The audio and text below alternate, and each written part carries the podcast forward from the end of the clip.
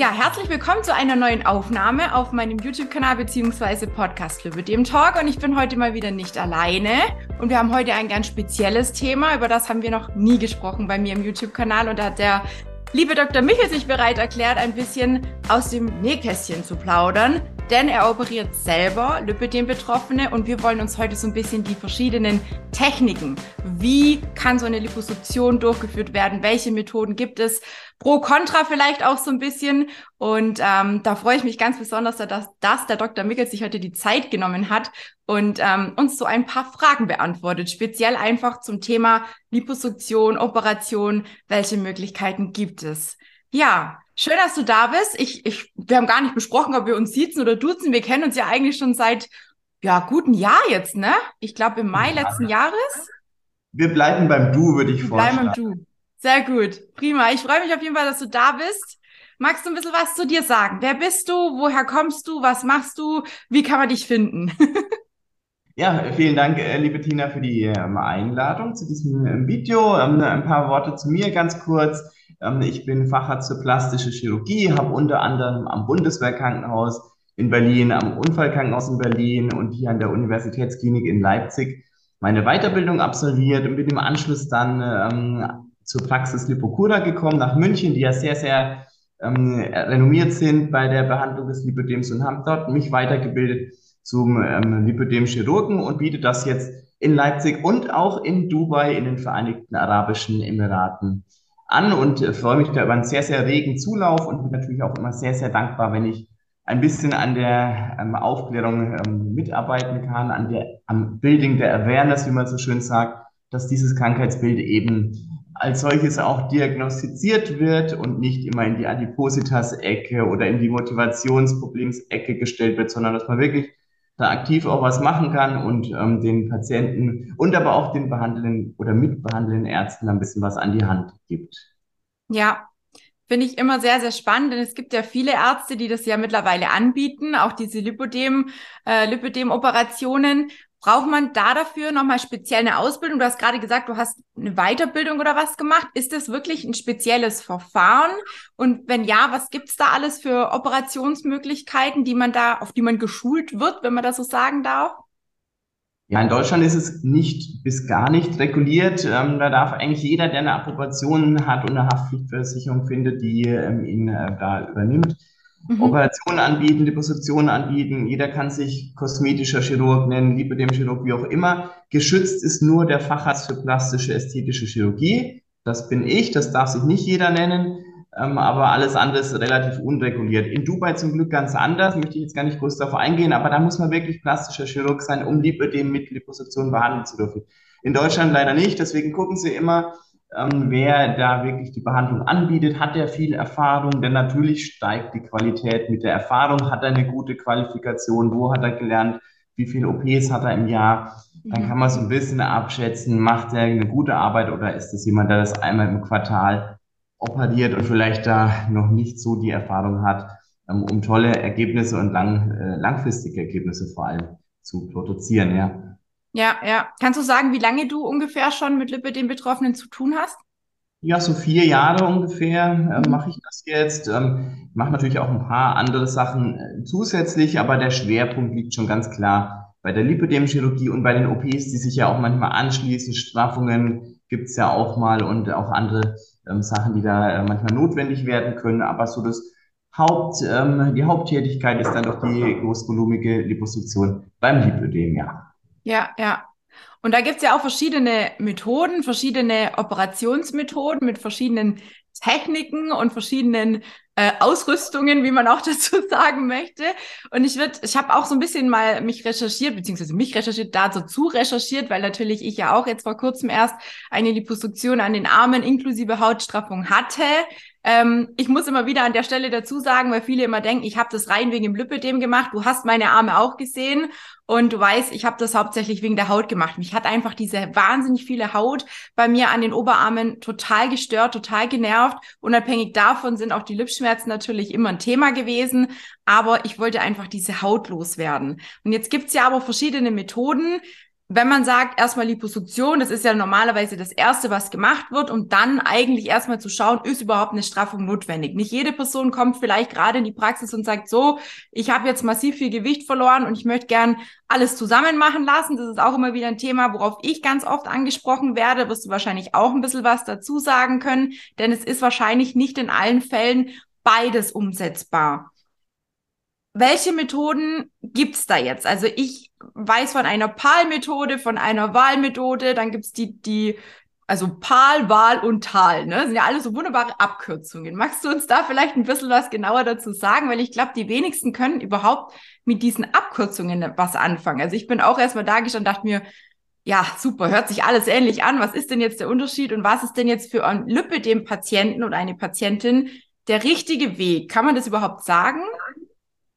Genau, also ganz, ganz wichtig natürlich bei der Lipödem-Therapie, dass man den Zustand nicht verschlechtert, der existiert, dass man die Lymphbahnen schont, dass man keine anatomischen Strukturen verletzt. Und da gibt's ähm, natürlich ähm, mehr oder weniger gut geeignete Methoden der Absaugung.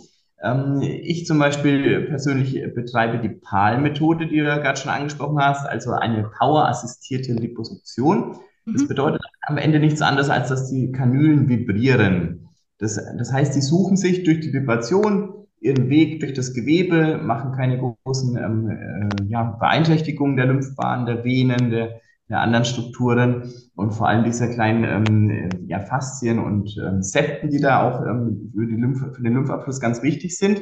Das Ganze macht man immer sehr längsgerichtet, um eben da nicht durch eine Querrichtung äh, großen Schaden zu setzen. Das ist so die eine große Methode.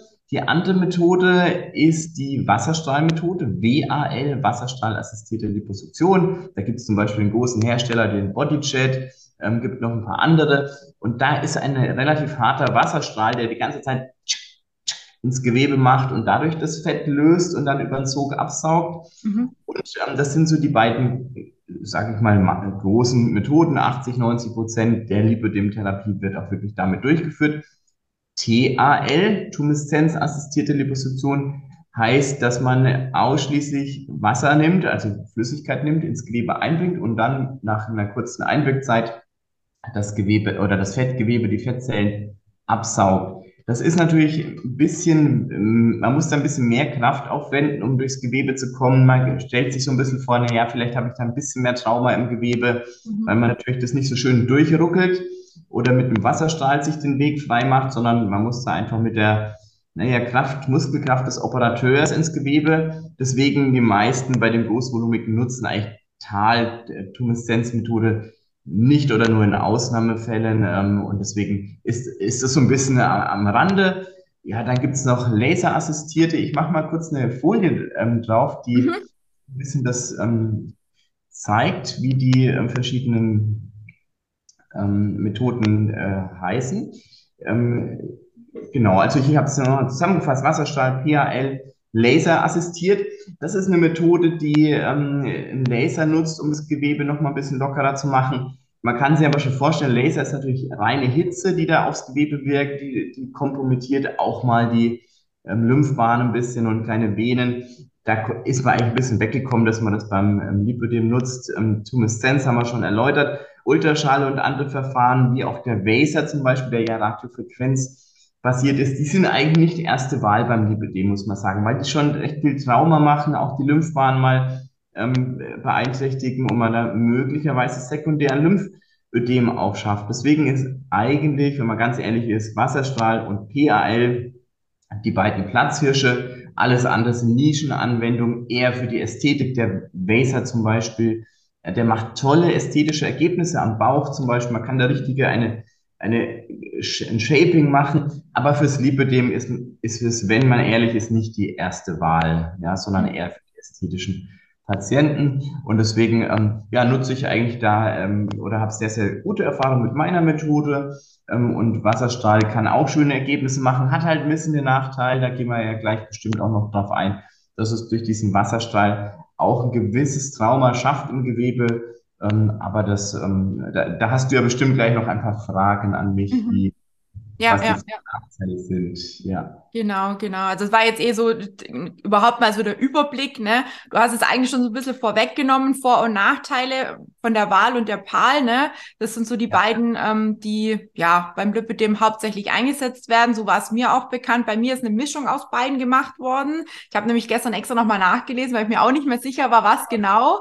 Und bei mir wurde aber zusätzlich, zum Beispiel der Bauch wurde bei mir auch noch mal ein bisschen mit abgesaugt, weil ich da dieses ähm, schreckliche Hüft, diese Hüfthöcker da hatte, ne? Und das wurde bei mir auch so ein bisschen, ähm, wie sagt man, in Form gebracht, kann man das so sagen. Es ist nicht viel gewesen, aber da ich ja auch am Bauch sehr viel Haut hatte, ist da zum Beispiel auch der Laser eingesetzt worden. Also die Arme sind ja chirurgisch gestrafft worden, da wurde wirklich richtig viel Haut entfernt. Es sind mittlerweile zehn Zentimeter links und rechts, ne, pro Arm, die ich an Umfang weniger habe. Also kann man sich vorstellen, wie viel da vorher an Haut übrig war. Also mit dem Ergebnis, ich muss immer wieder selber staunen, weil damit habe ich tatsächlich nicht gerechnet, dass man so viel wegnehmen kann und dass die Arme wirklich wieder ausschauen wie normale Arme, zumindest auf den ersten Blick. Klar, die Narbe, da haben wir uns damals auch drüber unterhalten, weil du ja auch gesagt hast, ja, eben Laser Renuvien, ne, das wären noch so die Alternativen zur chirurgischen Straffung. Wäre bei mir wahrscheinlich nicht so wahrscheinlich und höchstwahrscheinlich ja, also wäre so rausgekommen, ne? Ja.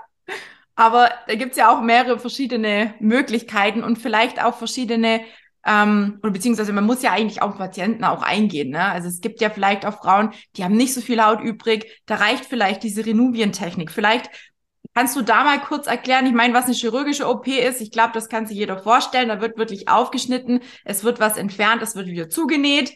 Was ist der Unterschied zwischen Renuvien und dieser, dieser Lasertechnik? Gibt es da einen Unterschied? Ist das eine andere Technik? Ja, also genau, also es gibt ja die Absaugung laserassistierte ähm, Liposuktion und Renuvion ist im Prinzip, hat erstmal nichts direkt mit der Liposuktion zu tun, sondern wird im Nachgang gemacht, ähm, ah. nach dem Absaugen. Also schon während der OP, aber nachdem man fertig ist mit dem Saugen, werden hingegen jetzt eine und ich glaube auch, ohne das jetzt äh, sicher zu wissen, dass bei dir abgesaugt wurde am Bauch und danach eine Laserstraffung erfolgt ist. Also gar nicht die, der Absaugvorgang mit dem Laser kombiniert wurde, sondern erst der Bauch gesaugt und die Hüften und dann mit einem Lasergerät ähm, nochmal ähm, durch das Gewebe gefahren wurde, um das kurzzeitig zu erhitzen und dann einen Shrinking-Effekt, zum Schrumpfungseffekt zu erzielen. Und das ist auch eine ganz gute Methode, um moderate, kleine bis moderate Hautüberschüsse zu behandeln. Aber natürlich ähm, bei gewissem Umfang stößt das auch das an seine Grenzen. Ja. Den, der Hersteller vom Laser, wir haben das ja in München auch benutzt, aber seit wir Renuvion haben, hat keiner mehr Laser benutzt und deswegen habe ich jetzt für meine Praxen hier auch gar kein Laser, halte ich gar nicht mehr vor, weil jeder schon zum Renuvion switcht. Mhm. Beim Renuven ist, das ist ein bisschen selektiver auf das Gewebe und ein bisschen weniger ähm, äh, und ein bisschen effektiver auch, was die Kollagenneubildung ähm, betrifft. Also man will ja eine Kollagenneubildung, eine Kollagenneue Ausrichtung bewirken mit einem kurzen Hitzereiz. Und der Laser macht das, aber sehr, sehr unspezifisch. Der, der brutzelt auf das komplette Gewebe, was in, in seinen Strahlengang kommt, erhitzt es natürlich und es schrumpft auch ein bisschen. Aber ich habe da natürlich auch so ein bisschen Schaden, ein bisschen Sonnenbrand, ähnliche Schmerzen, mal die eine oder andere Lymphbahn, die ein bisschen kompromittiert wird.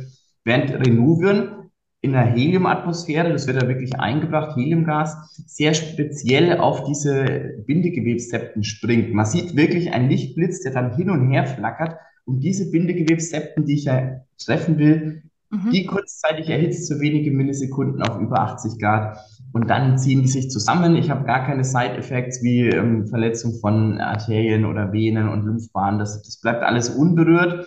Ich kann auch nicht da eine große Verbrennung schaffen. Ähm, und deswegen ist das eigentlich ein bisschen eleganter. Und die Herstellerangaben, die natürlich immer mit Vorsicht zu genießen sind, aber der Laserhersteller sagt, er schafft ungefähr 30 Prozent zusätzliche Kollagenneubildung. Mhm. Renuvion behauptet, das ist eine US-Firma, die behaupten von sich 50 Prozent mehr. Es ist wahrscheinlich irgendwas dazwischen, wenn man es jetzt klinisch äh, dann auswertet. Aber meine klinische Erfahrung ist, und wir haben, ich habe beides gesehen, Laser und Renuvion, dass wirklich Renuvion etwas effektiver ist und viel weniger Probleme macht, was diese Schmerzen hinterher betrifft. Also die haben nicht dieses Sonnenbrand-ähnliche Gefühl im Gewebe, sondern es ist wirklich kein zusätzlicher Schmerz, zur Liposuktion. Die Liposuktion tut natürlich trotzdem ein bisschen weh, aber ähm, der, das Renube macht keine zusätzlichen Schmerzen. Und das ist doch ganz vorteilhaft. Beides, sowohl Laser als auch Renube, machen keine zusätzlichen Narben. Man kann die kleinen Inzisionen nutzen, die ohnehin für die Absaugung gesetzt werden.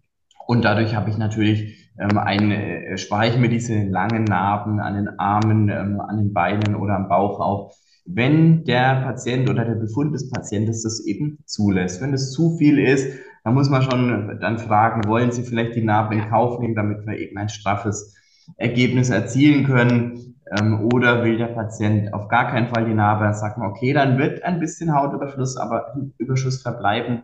Das muss man dann in Kauf nehmen. Dann spart man sich halt die Narbe. Genau. Ja, ja, also ich finde es auch mal ganz wichtig, dass da die Ärzte auch ähm, offen und ehrlich drüber aufklären. So war es zumindest auch bei mir, ne, wo ich dann auch gesagt habe, okay, gerade weil sie das am Bauch dann auch angeboten hatte, die Frau Dr. Lipp, ne, bei der ich war. Und ähm, da hat sie dann auch gesagt, es kann natürlich schon sein, dass trotzdem immer noch Haut übrig ist. Und das war für mich natürlich vollkommen klar. Es war mir logisch, für mich einfach logisch, dass danach der Bauch jetzt nicht ausschaut wie bei jemand, wo noch nie äh, 110 Kilo hatte. Ne? Also so so fair muss man ja selber dann auch sein und sagen, okay, ähm, wir probieren es einfach mal, es kann nicht schlimmer werden. Das war so meine, mein Wunsch einfach, wie du sagst, ne? so eine OP soll ja nicht zu einer Verschlechterung führen, sondern im besten Fall natürlich zu einem zufriedenen und ne, vor allem auch schmerzfreien Ergebnis. Und deswegen habe ich gesagt, okay, äh, wir versuchen es einfach mal beim Bauch, weil für mich war ganz klar, der Bauch ist bei mir klar, ist da auch überschüssige Haut da, aber für mich persönlich jetzt nicht so viel, dass ich sage,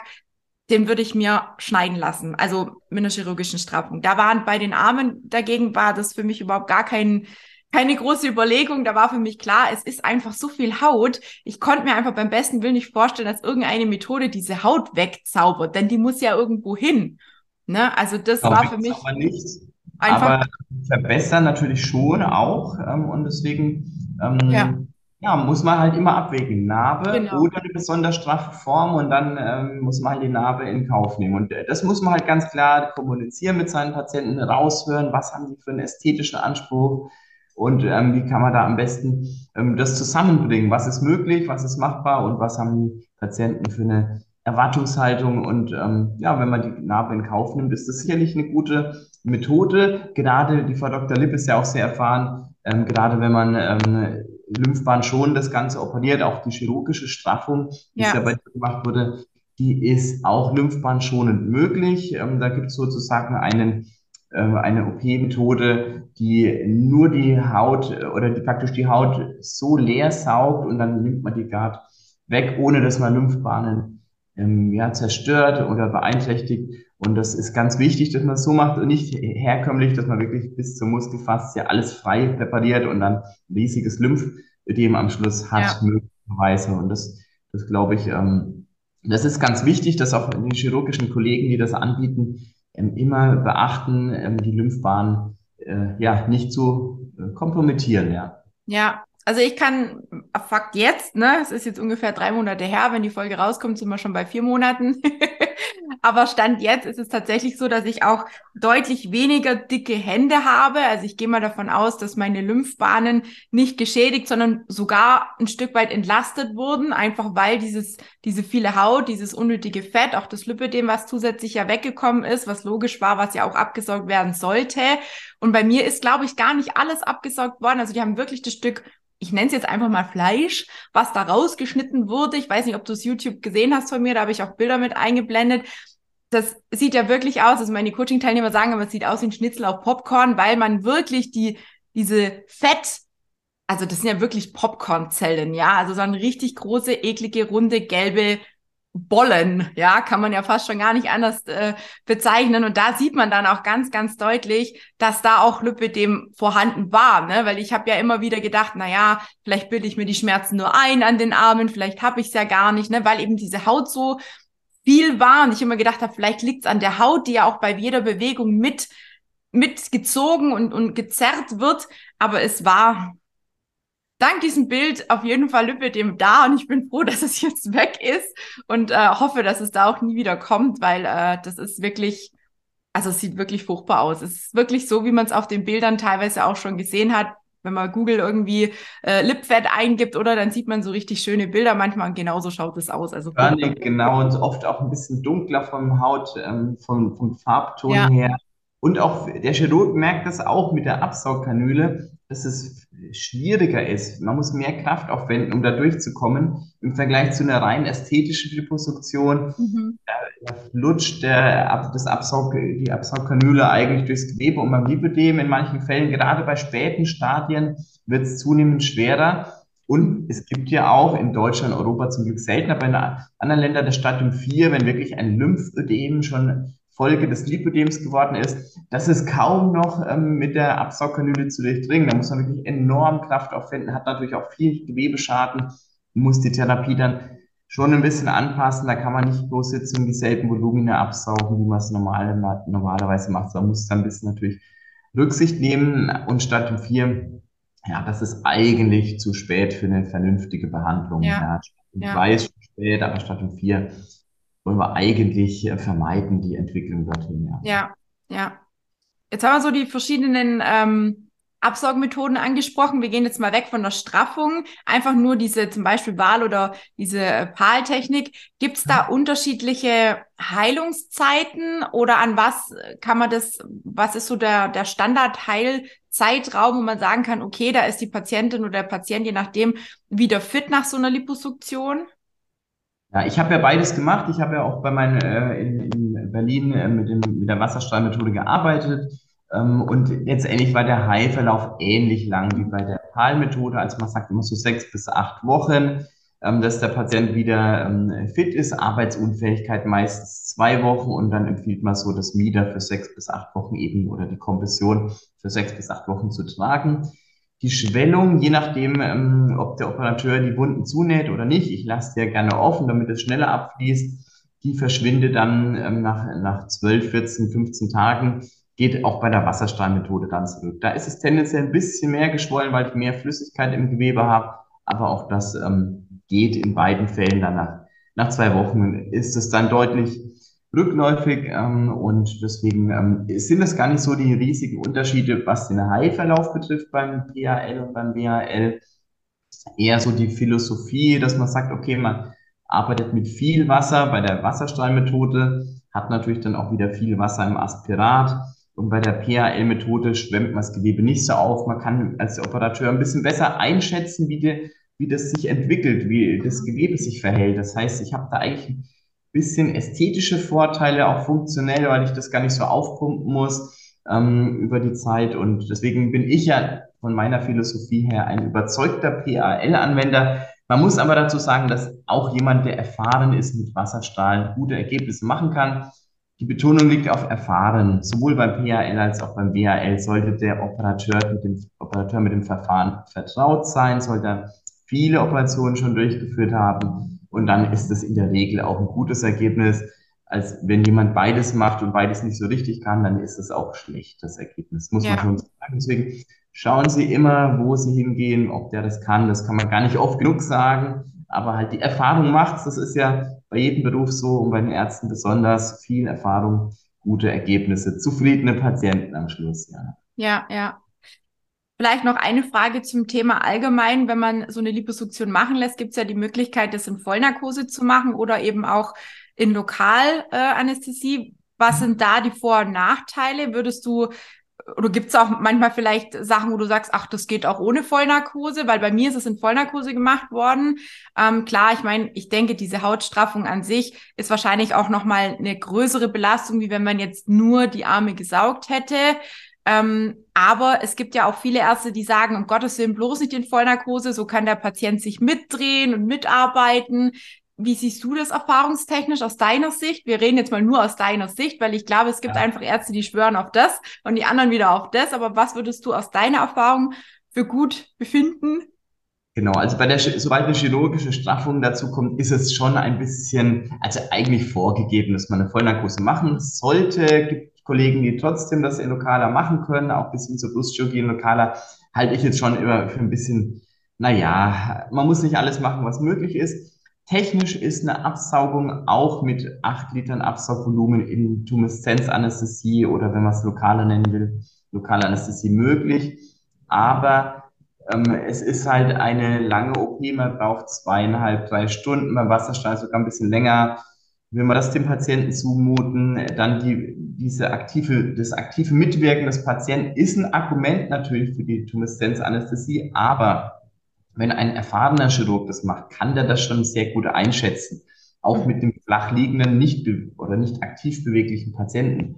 Deswegen mache ich ausschließlich diese großen Volumina in Vollnarkose. Mhm. Ähm, da kann der Narkosearzt auch viel besser den Patienten managen. Der Patient ist beatmet, der hat eine gute Schmerzregulierung. Und ein ganz, ganz großes, äh, großer Punkt, ein ganz wichtiger Punkt, nämlich wenn ich eine riesige Fläche, und das ist eine große Fläche, bei acht Litern verteilt auf dem Körper, das ist oft die komplette Beinvorderseite oder die Arme plus noch ein Teil der Beine, das ist viel Fläche, viel Wundfläche wenn ich das alles betäuben muss mit Lokalanästhesie, habe ich sehr viel Lokalanästhetikum im Gewebe und ein Teil davon geht auch in die Blutbahn. Das heißt, der Narkosearzt, der ja trotzdem im Standby ist oder sein sollte, der muss immer aufpassen, dass der Patient nicht durch dieses Lokalanästhetikum beeinträchtigt wird. Mhm. Ateminsuffizienz kann trotzdem dann entstehen zum Beispiel. Und deswegen ist so mein, ähm, meine Empfehlung, dass man diese großen Volumina schon in Vollnarkose macht. Und meine Erfahrungen zeigen auch, dass man mindestens genauso gute Ergebnisse hat ähm, in Vollnarkose, wie als wenn der Patient jetzt steht oder sich da hin und her bewegt. Ähm, mit geschickten Drehungen und einer guten Assistenz kriege ich das auch so gut abgeschätzt mhm. vom Ergebnis. Und deswegen ist es jetzt meine persönliche Meinung, aber eigentlich ähm, die großen Volumina in, äh, in Vollnarkose. Kleine Sachen, ästhetische Sachen, meine Reiterhose, das geht natürlich in in Tumeszenzanästhesie, aber das ist auch nicht diese riesige Wundfläche, da ist so ein bisschen ja. Tumeszenzanästhesie drin. Unsere Narkoseärzte in Leipzig zum Beispiel, die lehnen das prinzipiell sogar ab. Also sie sagen, das ist gar nicht State of the Art. Da diskutiere ich schon immer auch ein bisschen, weil ich natürlich als Chirurg ein bisschen eine andere Sicht immer habe, aber unsere Narkoseärzte in Leipzig sagen, diese großen Volumina machen sie überhaupt nicht in Tumeszenzanästhesie.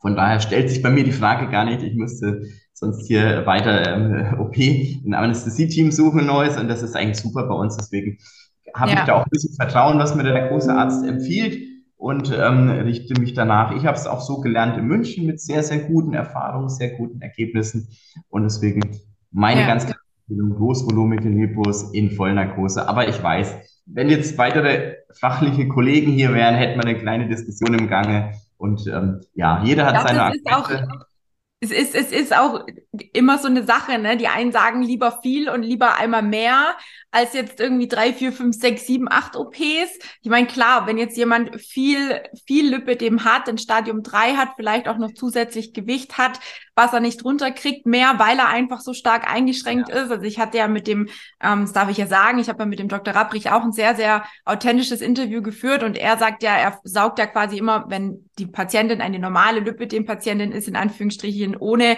dass jetzt irgendwelche Komplikationen sind, immer zuerst die Innenseite, Oberschenkel-Innenseite, dann die Oberschenkel-Außenseite und dann die Unterschenkel. Oder ich weiß nicht, ob es die Unterschenkel und dann die Außenseite war. Auf jeden Fall fängt er immer innen an, was für mich ganz logisch klingt, weil da ist die Haut am ehesten am Reiben, wenn wir uns bewegen sollen. Und somit hat die Patientin natürlich danach schon mal mehr Bewegungsfreiraum. Wenn ich jetzt aber die Wahl hätte, und mir ist es ja an den Beinen auch mehr oder weniger schon empfohlen worden, beziehungsweise angeboten worden, ich bin mir nur noch nicht ganz sicher, ob ich das will, weil es natürlich schon auch viel Haut bei mir an den Beinen ist. Und dann sind wir wieder beim Thema, wo was passiert mit der ganzen Haut nachher. Ähm, wenn, dann würde ich wahrscheinlich auch dazu tendieren, vielleicht nur zwei Liposuktionen zu haben, mit denen man sagt, wirklich die komplette Vorderseite, so wie du es auch machst, entweder komplett vorne oder komplett hinten.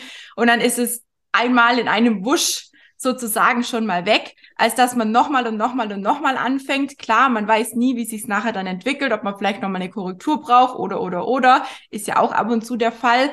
Aber ich bin, glaube auch mittlerweile eher so unterwegs, dass ich sage, lieber ganz viel auf einmal, dann ist das Größte schon mal weg, so wie ich es jetzt auch an den Arm gemacht habe. Deswegen war ich Gott froh, dass es auf einmal ging, sonst hätte ich ja nochmal ran müssen, nochmal erst heilen müssen und man hätte vielleicht erst jetzt die Straffung machen können. Jetzt bin ich raus aus dem Gröbsten und ähm, bin da auch echt, echt froh drum. Aber auch da, wie gesagt, gibt es ja ganz viele verschiedene Meinungen dazu und jeder Arzt macht es auf seine Art und Weise. Und ich glaube, für diejenigen, die sich für eine Liposuktion ähm, entschließen, man muss sich wirklich beim Arzt gut aufgehoben fühlen und vor allem dem Ganzen auch Vertrauen schenken können, weil ich glaube, dass das das Aller, Allerwichtigste. Wenn ich wohin gehe, wo ich schon sage, oh Gott, der macht es mit der und der Methode, das passt nicht zu mir, da fühle ich mich nicht wohl, dann muss man halt vielleicht nochmal einen anderen Arzt kontaktieren. So habe ich es auch gemacht. Und ähm, bei mir sind zwar fast alle zum gleichen zum gleichen Resultat gekommen. Aber ähm, ja, irgendwo muss man sich ja mal entscheiden. Und für mich war einfach klar, ich will ja nicht jetzt warten, bis ich 80 bin, bis die Haut wieder hängt, sondern wenn, dann machen wir es jetzt. Und da bin ich jetzt echt auch froh, dass ich das Ganze hinter mir habe. Definitiv. Ähm, wenn jetzt jemand zu dir kommt und sagt, okay, ich möchte eine Liposuktion, gibt es da irgendwas, was du der Person im Voraus rätst? Irgendwelche Voraussetzungen, die die Person erfüllen muss, dass du sagst, jawohl, so operiere ich dich, da kriegt man ein tolles Ergebnis und da wirst du auch zufrieden sein. Weil ich meine, das ist ja für einen Operateur auch wichtig, dass nachher das Ergebnis passt und dass man dann auch weiß, dass wenn man operiert hat, auch ein gutes Ergebnis erzielen kann, oder? Ja, also es sind so ein paar Sachen, die zum einen die OP ein bisschen erleichtern, beziehungsweise das Ergebnis verbessern. Das ist zum Beispiel, dass ich sehr, sehr gerne habe, wenn die Patienten zwei, drei Wochen vorher mit dem Lymphen anfangen, mit der lymphatischen, äh, manuellen lymphatischen Therapie die meisten machen das ja ohnehin, weil die schon in der konservativen, im Therapieregime der konservativen Behandlung sind. Wenn die Flachstrick haben, dass sie es vielleicht mal ein bisschen zuverlässiger tragen, ein bisschen öfters tragen, unmittelbar vor der OP. Das hat den Grund, dass das Gewebe entstaut ist, dass das Gewebe weicher ist und nicht die ganze Zeit ich nur Lymphflüssigkeit absaugt, sondern wirklich das reine Fett. Das sind so die Sachen, die ich gerne habe vor der OP. Dann hätte ich gerne einen ähm, Venenstatus, dass wir einmal zum Phlebologen gehen, dass der guckt, das tiefe Venensystem ist okay, ich habe keine dramatische Varikosis und ähm, falls doch, dass der das erst in Ordnung bringt. Nicht, dass ich mit meiner Liposuktion in eine Varikosis reinstoße, sage ich mal ganz salopp, und dann ein größeres Hämatom schaffe und das dann vielleicht zum OP-Abbruch führt. Das ist nicht gefährlich, wenn eine Vene vor sich hin blutet, aber es ist ärgerlich, weil mhm. die OP nicht sofort geführt werden kann, großes Hämatom. Und dann äh, muss man möglicherweise abbrechen.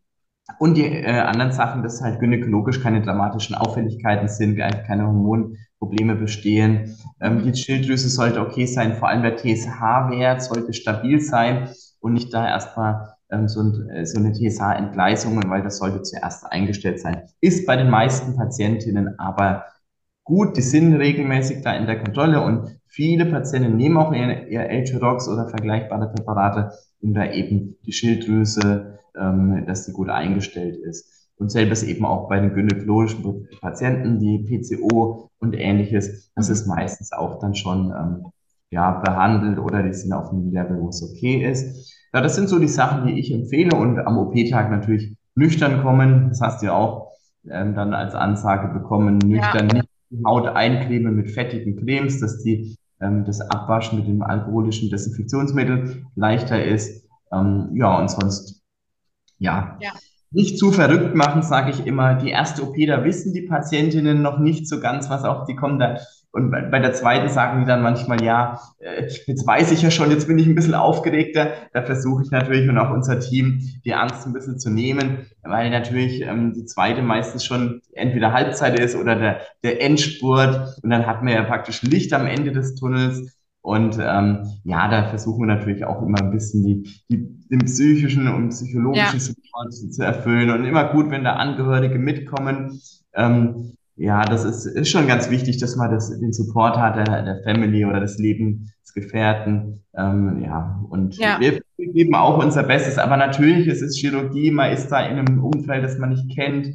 Man hat da eine Anästhesie, die einem dann in den Nadel legt und man muss sich da in diese OP-Kleidung äh, kleiden. Aber das ist alles tatsächlich, wenn man es rückwirkend betrachtet, sagt keiner, oh Gott, das war jetzt so schlimm, sondern erstmal, wenn man da neu ist. Und das versuchen ja. wir jetzt ein bisschen so angenehm wie möglich zu gestalten.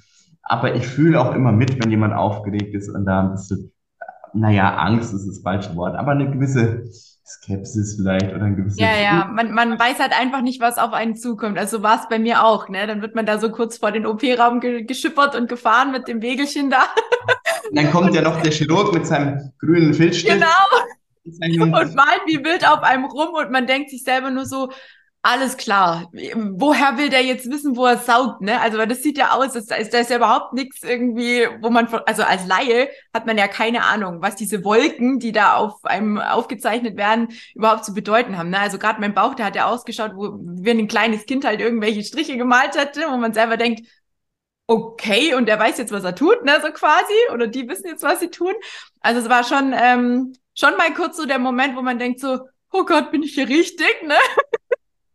Ja, aber dann hinterher hast du auch gesagt, gut, dass ich es gemacht habe und, ich, und von daher, das ist ja das Wichtigste, dass wir wirklich so gut wie keine Beschwerden, keine unzufriedenen Patienten haben. Das ist in der ästhetischen Chirurgie ja nicht ganz so. Diese, wir haben ja 99,5 Prozent, die wirklich absolut happy sind. Und in der Ästhetik wäre ich froh, wenn ich 99,5 Prozent zufriedene mhm. Patienten. Ist immer oder bei vielen öfters mal eine Kleinigkeit.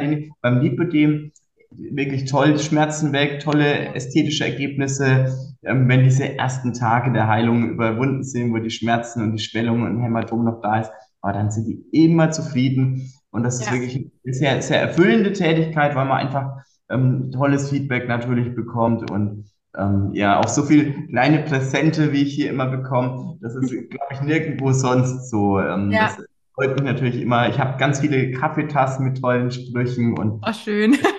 Ich habe mir erst neulich wieder eine zerdeppert. Ja, also wenn du mal, nein, ich behalte meine, ich trinke jeden Morgen meinen Kaffee aus der ähm, Arzt-Kaffeetasse äh, der Arzt und äh, was weiß ich. Vielen Dank nochmal an meine Patienten für die tollen Geschenke und die Schokolade und was ich, ich muss immer zum Sport gehen, um die Schokolade dann wirklich zu Wollte verdauen. Sagen, nicht, dass sie dich dann irgendwann mal noch absaugen müssen. Ja, war schon ein bisschen auf, aber bisschen Sport schadet natürlich auch nicht. Auf jeden Fall. Gibt es denn auch ähm, irgendwie ein, ein, Thema, wo du sagst, jemand ist vielleicht stark übergewichtig, die du nochmal wegschickst und sagst, ah, da können wir kein gutes Ergebnis erzielen? Oder wie gibt es auch, also gibt es irgendwo eine Grenze, wo du sagst, ah, bis hierhin okay, aber der Rest ist vielleicht nicht ganz so optimal, wenn wir absaugen, weil vielleicht einfach zu viel Übergewicht noch da ist. Ich frage jetzt einfach mal direkt raus, weil mit 110 Kilo hätte ich mich definitiv nicht operieren lassen.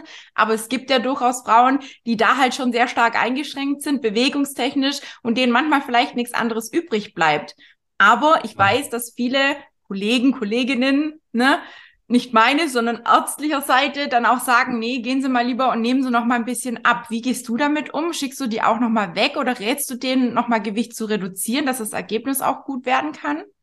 Genau, der Rat, Gewicht zu reduzieren bei jemandem, der 120 Kilo wiegt auf 1,55 Meter, der ist natürlich schön, aber der funktioniert nicht. Das, da gibt es dann zwei Möglichkeiten. Entweder, dass wir versuchen, wenn die Ernährung, das Beraten und so weiter, ähm, was du ja, glaube ich, auch machst, noch nicht angelaufen ist, erster Schritt. Zweiter Schritt, eine bariatrische Alternative mal prüfen, mhm. dass man wirklich sagt, Markenbypass, Markenband, Gasfix Ballon, was es alles gibt. Ähm, bin ich nicht der Experte, empfehle ich dann natürlich. Ähm, oder wenn ich sehe, entweder ist das oder beides ausgereizt und man sagt, okay, man kann durch eine Absaugung, durch eine Straffung, durch was auch immer an ähm, einer OP ähm, von meiner Seite eine Verbesserung der Mobilität erreichen, weil diese Mischbilder Lipödem und Adipositas, die gibt's schon auch, wenn wir ehrlich mhm. sind. Und manchmal kann man trotzdem den Patienten helfen, auch wenn die über dem oder einem BMI sind, der zu hoch ist. Ähm, und die sind wieder mobiler nach der Absaugung. Und wenn das ja. sozusagen aussichtsreich ist, kann man das durchaus behandeln.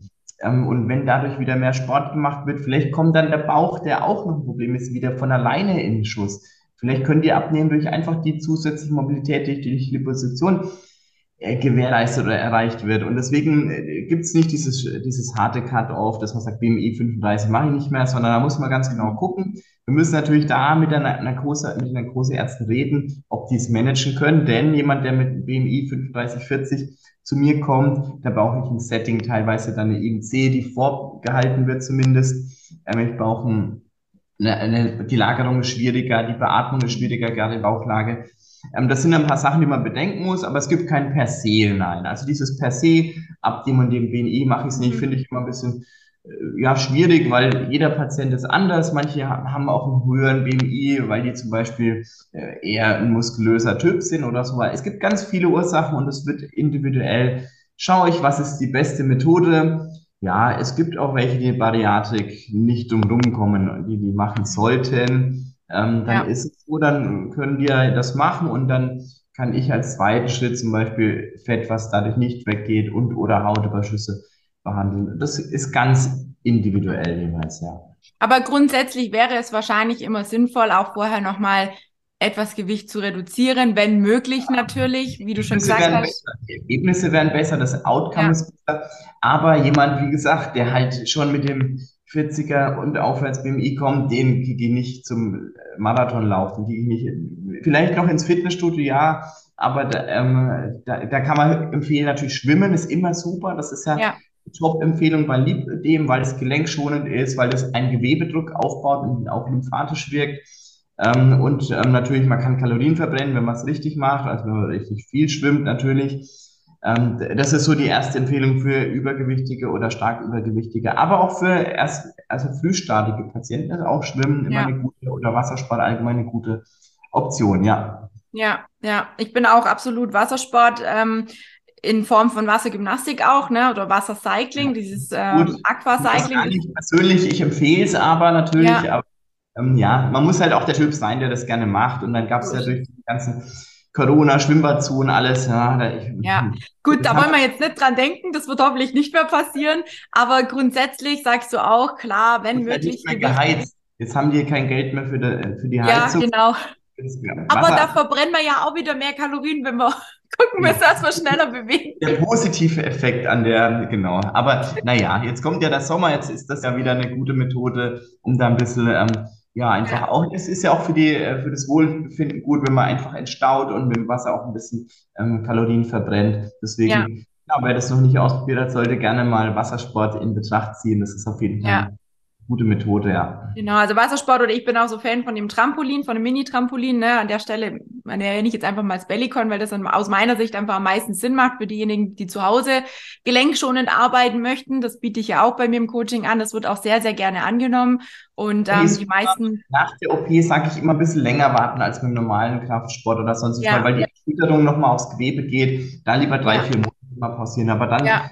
Trampolin ist ganz, ganz ähm, ja, angesagt. Also es kommt halt drauf an, ne? Trampolin ist nicht gleich Trampolin. Natürlich kann man auf dem Bellycon machen so und so. Ne? Mhm. Ähm, wenn man jetzt zum Beispiel nur schwingt, ich habe äh, eine ehemalige Coaching-Teilnehmerin, die hat sich auch die Oberschenkel äh, absaugen lassen und die durfte nach zwei Tagen schon drauf zum Schwingen und hat einfach gemerkt, ja. dass es ihrem Gewebe sehr, sehr gut tut, weil es dann halt einfach ne, auch diese Flüssigkeit durch die offen gelassenen Stellen auch nochmal schön nach außen transportiert, ähnlich wie bei der Lymphdrainage.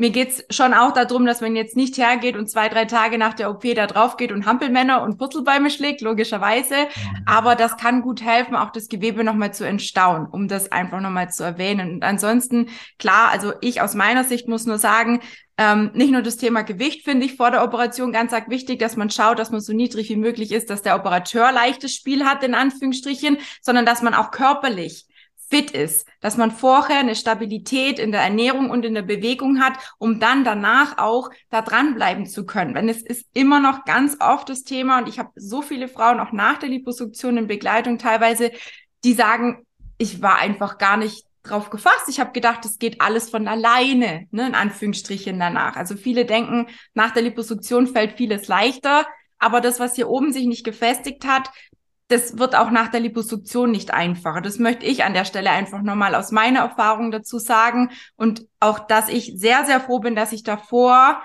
vor meiner OP, vor dieser Strafung vor allem, wo ich einen heilen Respekt vor hatte, so viel Sport gemacht habe, um zu sagen, hey, ich habe das körperlich gut wegstecken können, auch wenn ich das die erste Woche gedacht habe, ich krieg bei jeder Treppe gleich Atemnot, wo ich gedacht habe, was ist denn hier los? Ich habe so viel Sport gemacht, aber es lag halt wirklich an dieser Narkose, die einem noch ein, zwei Wochen nachhängt.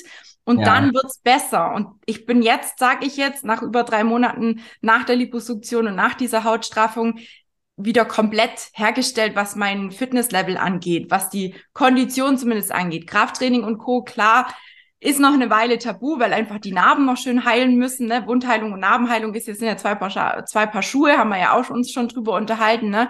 Und ähm, da muss man schon ein bisschen vorsichtig sein.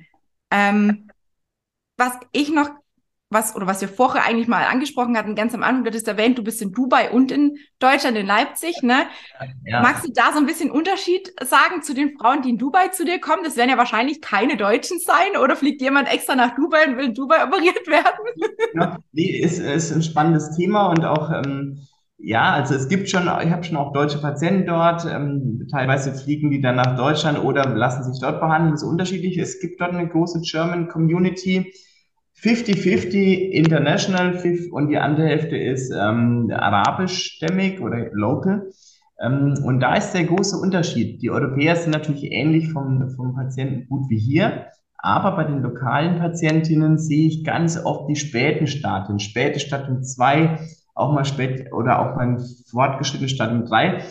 Auch mal, und das hatte ich in Deutschland erst einmal, dort sehe ich öfters auch mal Stadium 4. Und das ist wirklich schwierig zu behandeln und ganz ja, problematisch. Mhm. Das kommt daher, dass natürlich die arabische Kultur oft lange Kleider ähm, vorschreibt, die Frauen sich ohnehin nicht so freizügig zeigen wie die Europäerinnen oder westlich, aus der westlichen Welt. Und dadurch wird es länger kaschiert und die kommen wirklich erst, wenn die Schmerzen überhand nehmen, wenn die Mobilität stark eingeschränkt wird und wenn wirklich schon fast eine Rollstuhlpflicht besteht.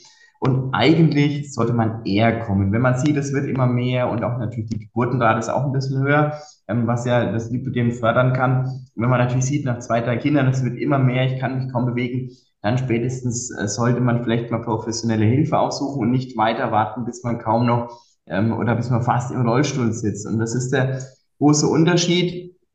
Erwartungshaltung ist auch in der arabischen Welt ein bisschen, äh, manchmal muss man ein bisschen, sag ich mal, diplomatisch darauf hinweisen, dass nicht alles möglich ist, was die erwarten würden, um es mal vorsichtig zu formulieren. Aber sonst, ähm, ich darf dort auch nur fünf Liter absaugen pro OP. Das ist gesetzlich dort vorgeschrieben. Mhm. Ähm, und ähm, ist die, generell brauchen die Patienten dort ein bisschen länger, sich zu erholen. Ich glaube, das kommt vom, vom Klima her. Das ist alles viel wärmer dort. Und deswegen ist es ganz gut, dass man da nicht so diese acht, neun Liter absaugen kann, sondern wirklich fünf Liter. Und auch die anderen Kollegen, die das dort anbieten, ähm, sind dann an diese fünf Liter gebunden und man kann nicht so einen Wettlauf machen, wie es ja teilweise auch passiert in Deutschland, was ein bisschen bedenklich ist. Ja, der eine saugt acht, neun, was so die Empfehlung ist, der nächste saugt zwölf und dann 15 und dann fliegen die mhm. um nach der OP und brechen sich irgendwas oder sind da Kreislaufinsuffizient. Ähm, das ist ja ärztlich eigentlich nicht mehr ähm, vertretbar. Das sollte man eigentlich immer Maß und Mitte ein bisschen kennen. Und deswegen ist dieses Level in Dubai 5 Liter strikt. Das wird auch eingehalten. Und so werden die Patienten auch geplant und ja, dann wird es auch so durchgeführt. Ja, macht viel Spaß, ganz ein bisschen andere Mentalität. Man kommt, man kommt mal nicht. Ähm, da, das ist Vorteile in Deutschland, da wird der Termin auch mal eher eingehalten. Und ähm, aber ich habe mich damit arrangiert. Ich ähm, weiß, woran ich da bin. Macht macht immer Spaß, runter zu fliegen und dort mal ähm, für ein paar Tage wieder zu sein. Und mhm. ähm, es ist die Awareness dort, die, ist, die wächst. Wir arbeiten auch viel mit Local Influencer, mit Fernsehsendern zusammen. Wir machen ganz viele Aufklärungsarbeit. Auf den Fachkongressen auch versuche ich immer auch meine ärztlichen Kollegen, die gar nicht wissen, was ist Lymphödem, was ist Lipödem, die wissen mhm. gar nicht die Möglichkeiten, die da dazwischen stecken, versuche ich da aufzuklären. Und ähm, ja, wir sind auf einem guten Weg, aber bei weitem nicht so weit mit der Aufklärung in Deutschland oder in Europa zumindest. Ähm, mhm. Da ist Deutschland, glaube ich, eines der führenden Länder, was diese Awareness ähm, betrifft. Da weiß ja eigentlich mittlerweile jeder, auch im Fernsehen wird ja immer ja. das diskutiert, ähm, was Sache ist. Und da arbeite ich mit in Dubai dran, dass es dort auch mal so bekannt wird und so schnell und früh diagnostiziert wird, wie es vielleicht für die Patienten dann auch gut wäre in manchen ja. oder meisten. Ja. Das kriege ich auch immer wieder mit. Ich habe ja teilweise auch Frauen aus Luxemburg, aus Österreich, aus der Schweiz, ja. ne? Und gerade Österreich habe ich manchmal so das Gefühl, die sind noch ziemlich weit hinten im Vergleich ja, zu uns Deutschen, ne? Die da da ist ganz viel Kampf auch, also noch mehr Kampf wie bei uns eigentlich dahinter, dass die eine Kompression kriegen, dass die Lymphdrainage kriegen, dass sie überhaupt auch sowas wie eine Reha mal beantragen können. Also da ist ganz ganz viel Fragezeichen noch bei den äh, Patientinnen und bei den äh, Betroffenen, wo ich immer denke, da sind wir in Deutschland glaube ich schon relativ gut aufgestellt und haben natürlich auch die Möglichkeit uns entweder über ärztliche Geschichten ne, in Form von einer Liposuktion oder auch in anderen Bereichen, was ich jetzt anbiete als Coaching in Form von ganzheitlich, das heißt wirklich Ernährung, Mindset, die Bewegung, all die Themen auch anzusehen und vor allem auch nicht nur Frauen zur OP hinzuführen, wenn die zu mir kommen und sagen, Tina, ich habe dann und dann einen Termin, ne? Wir haben ja eine gemeinsame Patientin, Klientin, wie auch immer, ja. die ja auch bei dir dann zur OP kommt. Die hat übrigens auch schon ordentlich, ordentlich Kilos gelassen. Also da bin ich sehr gespannt auf deine Reaktion, wenn die dann bei dir ist. Und ähm, das, die sagt auch, sie ist so super, super dankbar, dass sie jetzt zuerst den Weg geht und nochmal alles auf sich rausholt und dann wirklich auch entspannt und vor allem mit einem ruhigen Gewissen zu sagen, okay, jetzt kann ich mich operieren lassen, jetzt habe ich von meiner Seite aus wirklich alles gegeben, alles getan und kann mir nichts mehr vorwerfen. Ich glaube, das ist das Allerschlimmste, wenn man dann nach der OP vielleicht das Gefühl hat, oh, ich hätte vielleicht noch ein bisschen mehr selber machen können. Ja. So ging es mir, so ging es mir, ne? Ja, die Motivation. Ähm, ich nehme dich mal mit nach Dubai, dann kannst du dort auch ein bisschen die Motivation noch pushen. Das ähm, kann man manchmal vielleicht auch dort verbessern. Ähm, genau, ja, das ist. Äh, Auf jeden Fall. Ist eh auch noch ein Urlaubsziel. Also wenn wir das mal irgendwie gemeinsam hinkriegen, ist ja echt cool. Ja, sehr geil. Ich danke dir auf jeden Fall für deine Zeit. Ich weiß nicht, jetzt haben wir gar keine Folien mehr eingeblendet vor lauter Quatsch. Ja. Wolltest du noch irgendwas zeigen? Du hattest, glaube ich, ein ich Bild. Ein paar gehabt, wenn es jetzt darauf zu sprechen gekommen wäre. Aber ähm, letztendlich haben wir das meiste besprochen, auch ja. der operative ähm, Verlauf und solche Sachen. Das ist ja eigentlich schon ähm, öfters mal besprochen worden und sonst. Genau. Ja, machen wir noch mal ein Video, wenn es noch Fragen gibt zu dem genau. Außenrum genau. um die OP, bin ich auch immer gern genau. dabei. Ja. Sehr cool. Da freue ich mich. Danke dir auf jeden Fall für deine Zeit und ähm, weiß es wirklich sehr zu schätzen, dass du auch so deine Erfahrungswerte mit reinbringst. Ich finde das auch mal super wichtig. Ich werde auf jeden Fall deine Klinik und deinen Kontakt auch unter dem äh, Video verlinken, so dass die Frauen, die jetzt sagen, auch der Dr. Michel, der ist ganz sympathisch, ganz nett, da mache ich mal einen Termin. Ich bin aus der Nähe aus Leipzig oder fliege vielleicht nach Dubai in Urlaub. da mache ich mir mal einen Beratungstermin, dass die sich einfach bei dir vielleicht ähm, ja auch melden können, sich rühren können, oder? Das machen wir auf jeden Fall. Gerne. Und ähm, ansonsten schauen wir, was die Zeit noch mit sich bringt und wann in Dubai auch so ein Durchschuss kommt wie in Deutschland. Wenn du da dran bist, sicherlich schon bald. ja, ja, wir arbeiten dran. Unser, unser Zulauf steigt, genau. Sehr schön. Ich danke dir und ähm, ja, werde dir auf jeden Fall, wie gesagt, alles drunter verlinken, was du mir noch zukommen lässt, dass die Leute sich bei dir auch melden können. Und dann äh, schauen wir mal, was passiert in den nächsten Wochen und Monaten. In diesem Sinne, dir Vielen alles Dank. Gute. Und, genau, wir bleiben in Kontakt. Auf jeden Fall. Tschüss. Ciao.